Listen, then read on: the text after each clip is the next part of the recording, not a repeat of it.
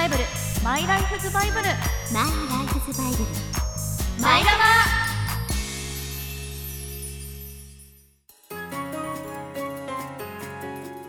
皆さんこんにちは。マイライフズバイブル略してマイラバ皆さんには漫画や小説など好きな作品はありますか？その中には大きな影響を受けた人生のバイブルのような作品があるかもしれませんこの番組は今後あなたのバイブルになるかもしれないおすすめ作品を紹介していくラジオ番組です。パーソナリティは私馬淵理恵と。中村えり子とひなやみほです。放送を聞きの方ぜひツイッターなどでハッシュタグマイラバをつけて感想つぶやいてくださいマイはひらがなラバはカタカナでハッシュタグマイラバです。お願いします。お願いしまます。いやもうなんかあっという間にもう11月なんですけコど、ート出しました？え？コート。私まだ出してなくて。でも私出しました。あ出しました。めっちゃ寒い日あると思ってます。はい。もう出してもいないという。私三者三様でございますねそんな11月なんですけれども、ワクワク。えりこさん。ワクワク。なんか楽しみなことがあるんですよ。ね11月なんとね私誕生日があるんですよ。おめでとうございます。ねえーその誕生日にほど近いはい。11月の23日にバースデーイベントっていうものをですね企画していただきまして開催できる運びとなりましたおめでとうごしかもざいます。会社員に優しい祝日。そうそうそう思った思った。そうなんですよね。そうあの本当にね週のど真ん中なので、うん。このためにこう一回こうね今までの張り詰めた気持ちをこうヒュッと緩めていただければいいかなというふうに思っております。さらにですねはい。ちょっと早めのお時間なんですよ今回。うんうんうん12時そうです開場して12時半からお祭りやりますよっていうふうにしておりますのいいでですね。終わってからも全然回復できるしご自宅に帰りやすい。会社員に優しい。あれですよね。働いあのこうなんていうんですか、僕二次会じゃないですけど。あ確かにそういうのもねでき終わっるかもしれないね。た後打ち上げみたいな、ええりこ最高だぜ エリコ しかもあれですよね。この今回のイベントですけど実は本日の12時に出た情報があるって聞いたんですけど。なんかねちょっとちょっとずつ実は情報を小出しにさせていただけてるものもあって、そのうちのですね第2弾が本日つい先ほどですね解禁されました。あのちらっとお歌もあるかもみたいなことを生歌の保証も、はい。あれねあのダメと言われたわけじゃないんですけどちょっと先走ってゆゆあややりたいしなぐらいに思って書いたらじゃあやりましょうみたいな感じになりまして。でそれをですね生歌をするんだったら、じゃあ楽器も生がいいよね。っていうところでキーボーディストさんが来てくださると。はい、じゃあもう生歌生演奏。そうなんですよ。だからどっちも間違えらんない。確かに。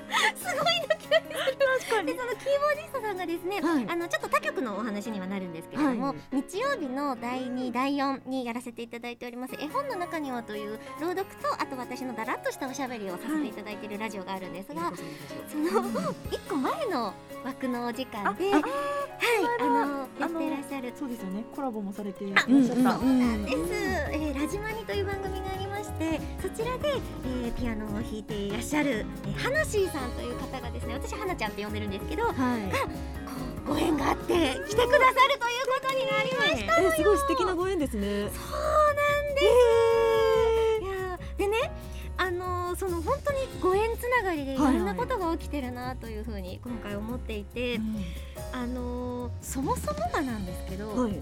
これプレスリリースをいろいろな媒体さんであのしていただいているのでどこかしらで特にねツイッターで、あのー発信しているものを見ていただいてるんじゃないかなと思うんですけれども見てなかったらちょっと見てください。インスタグラムも見ました。専用のね期間限定のね。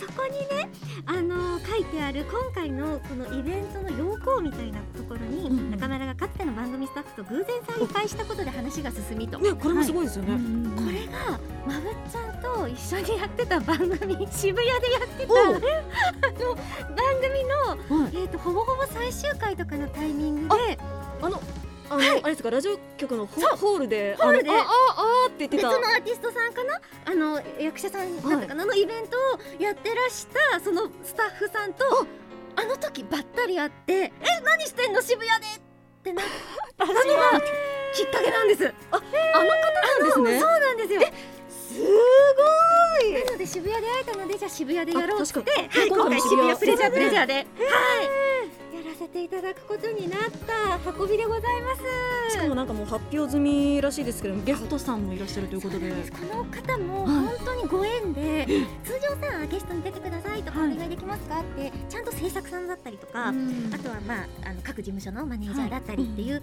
方がいてくださるじゃないですか、はい。直接連絡してるからね全部。もうそれぐらい本当にあれですね。本人も積極的にイベントプロデュースを行っていらっしゃる 私のもうメールボックスともう LINE のところがもう多分もう大変なことになってて今やばいやばいで来てくださるのが、えー、養成所の時に同期で、今も一緒にこの業界で頑張ってる神原大地くんが、あ神原さん。はい。今回来てくださるということにすごいスピードで返事もらえて。はい。ありがとなんか深夜ね0時過ぎぐらいに あのーリモートのねミーティングが終わって、じゃあちょっと、はいあのーこうどなたかいてくださるとこううまく進むんじゃないかっていうようなコーナー立てを考えていたのでえ誰がいいかなどうしようかなってなった時にはっと思ってちょっと連絡をしてみたら3分後ぐらいに連絡が来すてごい。さすが。さすがですね。軽いのよ。本当そういうご縁というか大事。本当に、うん。でもあのー正直ねどれくらいお客様が来てくださるのかっていうのがわからないタイミングで皆さんにお声掛けしてるから、あのこれラジオで話しちゃいけないかもしれないんですけどあのお支払いがどれくらいできるかがわかりませんと、でももちろん、はい。あのきちんとお包みはするんですけどっていうところでまずスタートしたら第一は、まあ、もちろんネタなんですけど、はい。ああいいよいいよって。でその時点でもうチケットが今回あの私41歳になるので、はい。4100円っていう数字どうですかって 提案したチケらット代を年齢に紐付けるなど。や ってくださったその金額をああじゃあ僕も4100円で俺もいいよ。って言ってくれて。すごいすごい。すごい。でもなんかこの同期だからこその安心感みたいなものもね。本当にそうなんです。特にあの今年ちょうど大地があの新しい門出を迎えあて社長業もこうご自身そうですよねやってたりするからそのフットワークの軽さっていうのがあ今年の開催だったからここまでトントントンと運べたんだなっていうところはすごく感じております。確かに。それもご縁ですよね。そうだよね。そんな楽しみはい。なことが待ってるこの11月。待ってこうやって30分喋っちゃうからちょっとそうそろろ黙るわ。ということでちょっと楽しみたくさんありますけれどもこれから30分間最後まで、もうないね。お付き合いください。マイラバ。スタート。この番組は合同会社北雪研究所の提供でお送りいたします。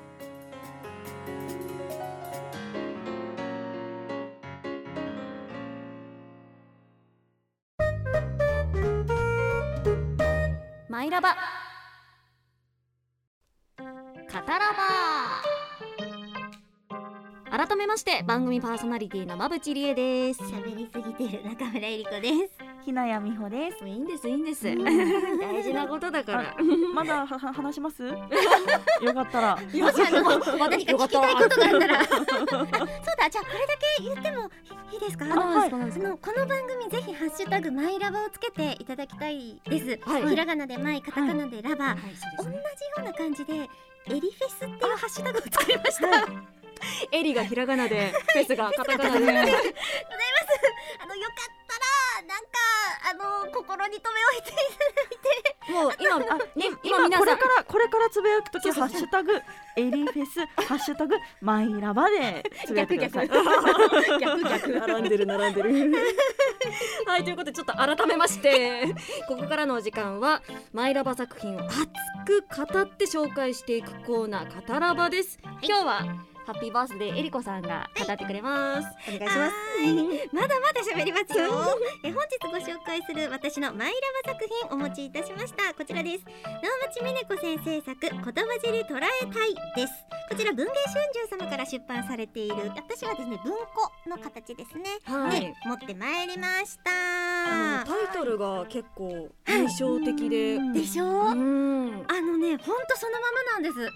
だから ちゃんとその中身と、えー表紙といいますかはい。タイトルがこう齟齬をうん。持たないそのまんまですねっていうことがきちんとわかる。ジャケ買いしてあー間違えちゃったって感じが一切ない。可愛いキッチンな。確かに。お尻がプランと、お尻。はい、書かれてるんですけれども。こちらですね物語ではなく、えーエッセイといいますか、あの文庫を開いていただくとわかるんですがこのひ見開きの1ページで一つの項目について書き切ってらっしゃるんです。おなので、あの電車の中とかで読みたいなって言った時にすごい楽。ページめくらなくていいから。こ もうここで完結してるれで完ってことです。か結してるんです。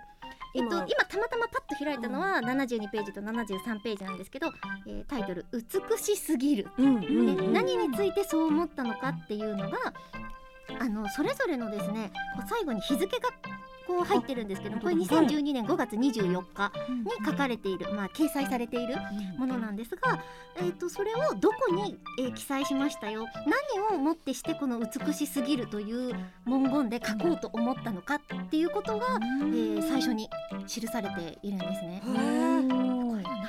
面白いってあエッセイコラムっていう言い方すればいいんですね。あコラムって書いてますね、はい。帯のところに、はい何が面白いって、ぜひこのタイミングで読んでほしいなって思ったのがさっきも言ったみたいに、えー2012年とか2013年はい。あとはもうちょっといくと、えー年をまたいで2014年になってくるんですけれど、ちょうど10年ああー本当だ。前のうん。この世の中を、まあ、日本の視点ではあるんですけれども、こう言葉を通してどういう時代だったのかっていうのがあえその出来事ってもう10年前だったっけっていう。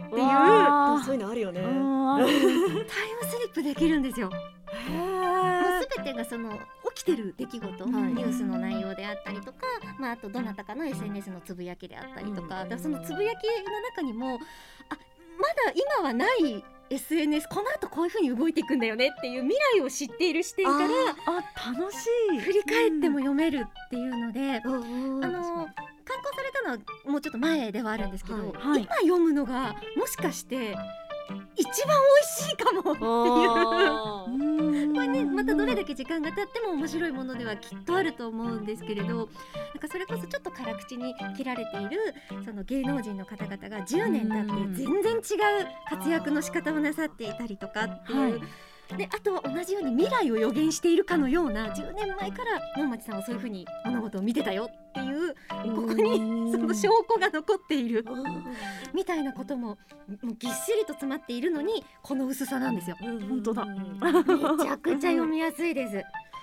確かにもう開いた瞬間にもうそれでその話がまるっと読めちゃうというか、そう。ですよねそうなんですよ。う。んであの能町さんご自身もそうなんですけれども、えっと、これ例えばですね2012年の、えっとあ10月11日カミングアウトデーについて LGBT でも OK っていう。あそういうそうか10年前、まあ、今はねあの LGBTQ とか、あのもうちょっと広いところもね含めてそういうようになってたりするけどその10年間でそういう風に変わってきてるんだっていう発見にもなりますし。あいやいやいや今に始まったことじゃないんだよっていう気づきも得られるしっていうのが詰まっているのとあとこれ本当にそうだよなって自分で思って自分で勝手に腑に落ちたことなんですが同じもの見てんすよ。10年前って私たちも全然こうもう大人だったじゃないですか。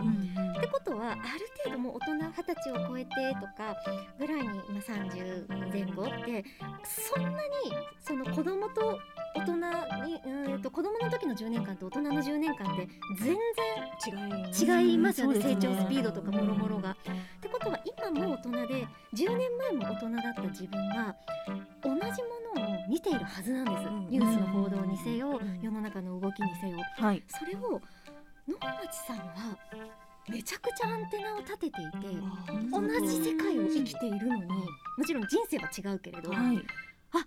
そのトピックスをそういう風に拾ってしかもそれを文章に表す力を持ってるっていうのがよくあのラジオとかとしてやらせていただくとあのいただくメールでね嬉しいんですけどはいどうしてそんなに面白い出来事ばっかり起きるんですか？あどういう風にしたら楽しいメール書けますかっって言ってくださる方が多多いんですけど、はい。い、や多分私とあなたと今触れられる情報ってそんなに差異がないから、同じもの見てるはずだしうん同じ速度で情報ももらえてるはずって、はい。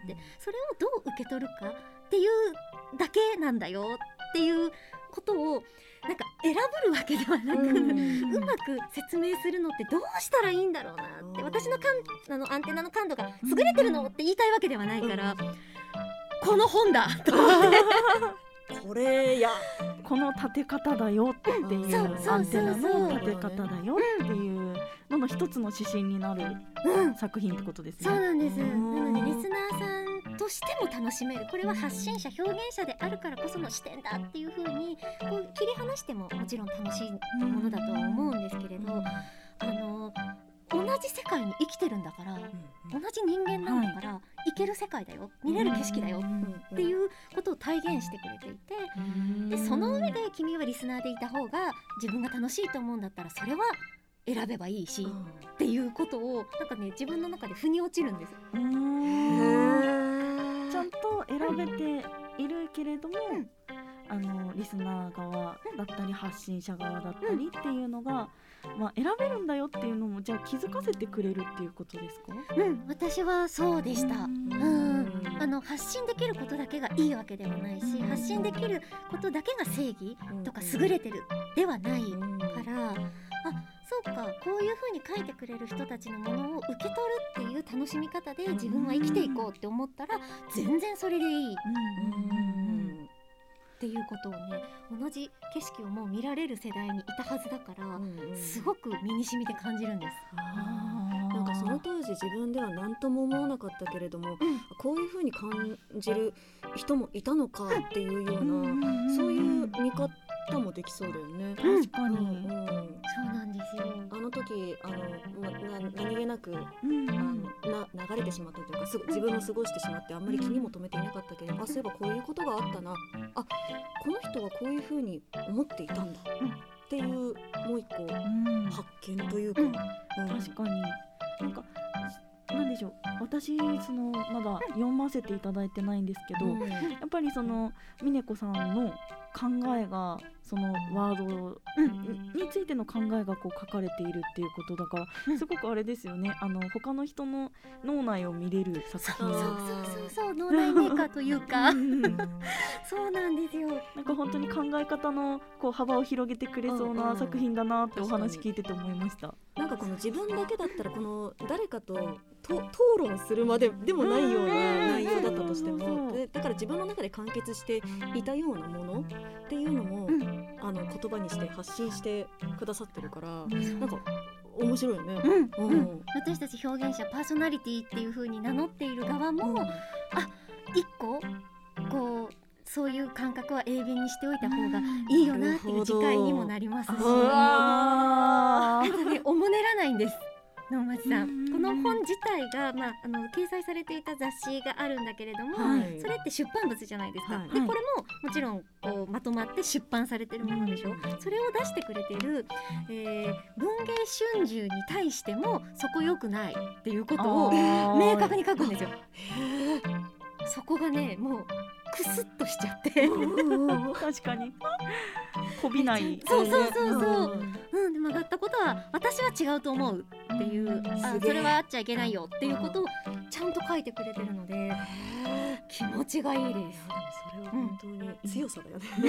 強い。いや憧れちゃいますね、うん。なんかやっぱりどうしてもなんでしょう。こうこびちゃうじゃないですけど、こういうこと書いたらまずいかなとか、うんうんうん思っちゃうところもありますけれども。お金いただいてるしとかうん 載せていただいてるしみたいな。もちろんねその感謝だったりそのまあなんて言うんでしょうねビジネスのラインで、あの持っていなきゃいけない礼儀っていうのはもちろうんんお持ちの上でだとは思うんですけれども本当にでその上で私がえその峰子さんご自身が正しいんだよとは言わないんですよ。うん。はい。うん私はこう思うよっていう。ちょっと自分の意見一意見としてってそういうことそうそうですよね。そうそう、ん。なので他の意見だったり感覚だったり感情をこれで持つ方がいても、うん。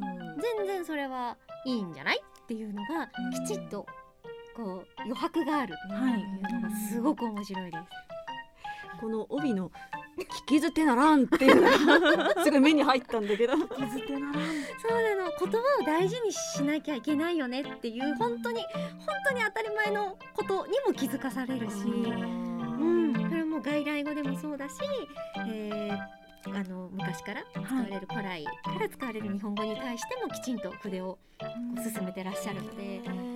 だけどライトに読めるっていう。うんいいですね。はい、ねぜひぜひ面白い。読んでみていただきたいなとはい思っております。さあ、えー、本日ご紹介いたしました文芸春秋から出ております野町美奈子先生作言葉尻捉えたい私のマイラバ作品としてお届けいたしました。マイラバ。プチラバ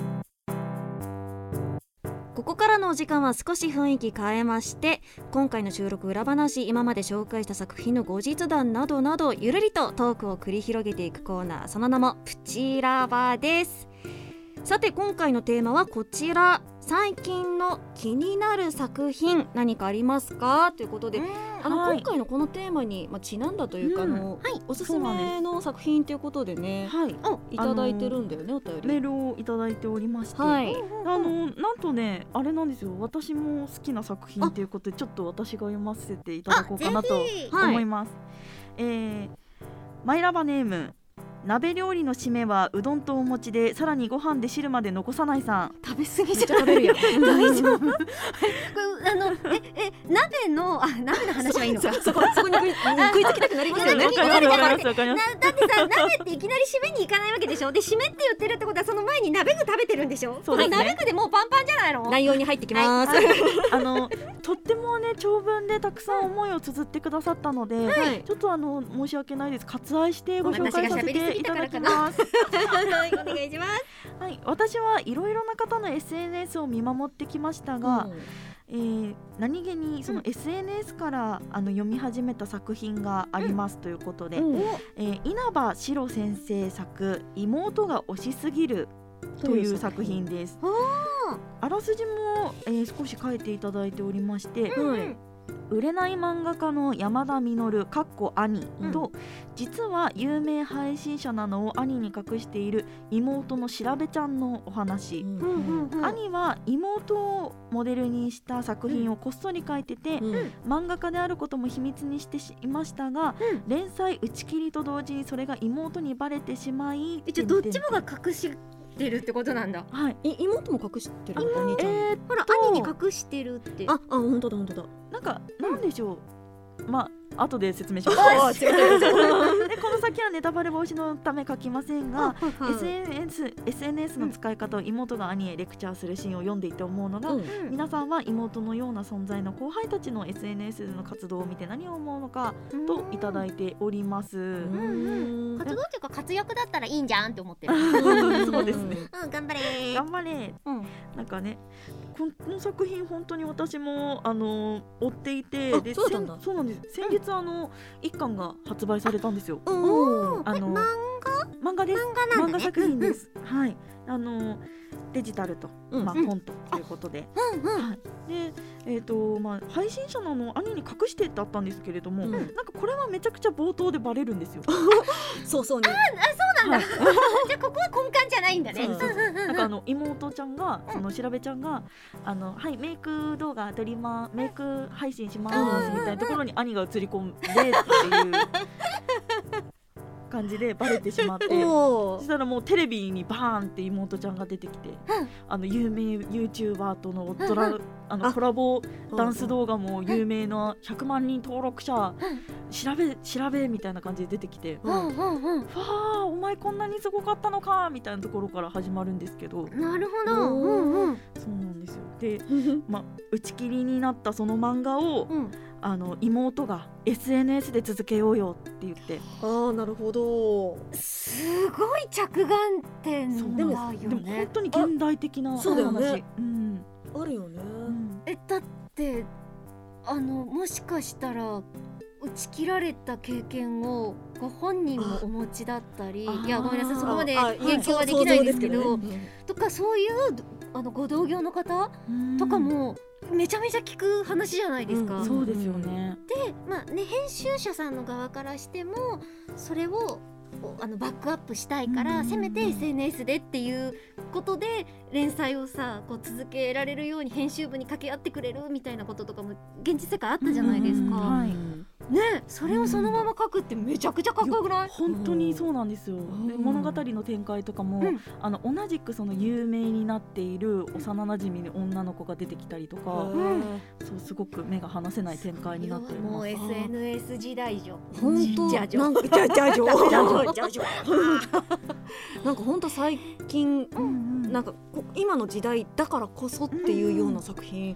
そうなんです。しかも私もこの作品何で知ったかっていうと SNS で知っていて、結構あのまぶっちゃんとかえりこさんもありますか、SNS で知ってあこの作品追ってるよみたいな。あるある。あるある。むしろなんかそういうところから読んでいって面白いなと思って、この本を買って、うん。ここで紹介するっていう流れも結構そうだよあるから。なんかそうなってるとここでやっぱシェアしやすいので、うん。これ読んだみたいな面白かったよってですねね。うん。っていうのはすごくありますね。そう。えりこさんも本当結構、し深夜にこれ面白かった。これ面白かった。っ てこれも良かった。うん。大体私が2時あー3時ぐらいに。急に送るってい。う。ああそれ私も追ってます。そうけ結構ねあのひなちゃんはねわかるわかるって言ってくんだよね。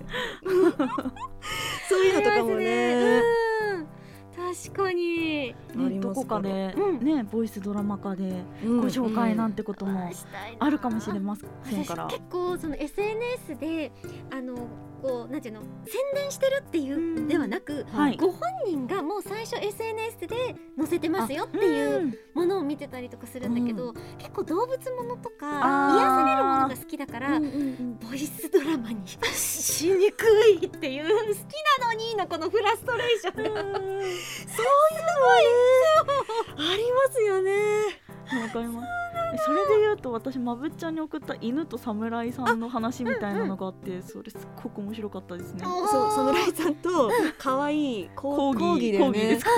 のあの触れ合いこ 江戸時代え多分江戸とかその戦国の世の中だと思うんですけど、そうもうめちゃくちゃなのにこわもてな講 こわもてなねお侍さんがお殿様かな、義はいそうですそうです。がね没落しちゃったそみたいな将軍なのかな。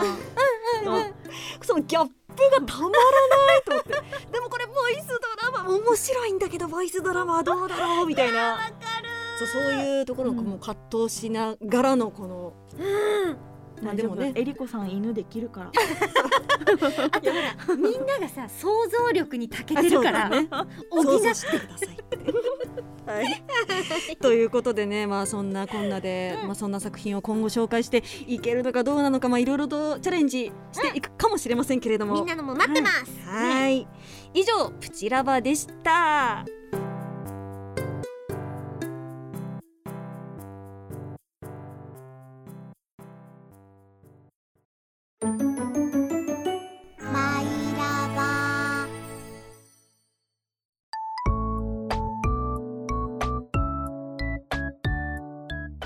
では今週のマイラバもそろそろお別れのお時間です。ここで番組からお知らせです。ツイッターやってますよ。ハッシュタグマイラバでつぶやいてください。えマイはひらがなラバはカタカナです。はい本日ご紹介もさせていただきましたがお便りも募集しております。はい。マイライフズバイブルアットマーク gmail ドットコムマイライフズバイブルアットマーク gmail ドットコムまでお待ちしてます。さて来週のマイラバです。え来週は角川様ご協力のもと原作森田俊平先生。作画アルデヒト先生作。君はやかまし閉じてお口ををボイスドラマとトークでご紹介します。ぜひ来週の放送もお聞きください。ではここまでのお相手はまぶちりえと中村えりことひなやみほでした。この番組は合同会社北雪研究所の提供でお送りいたしました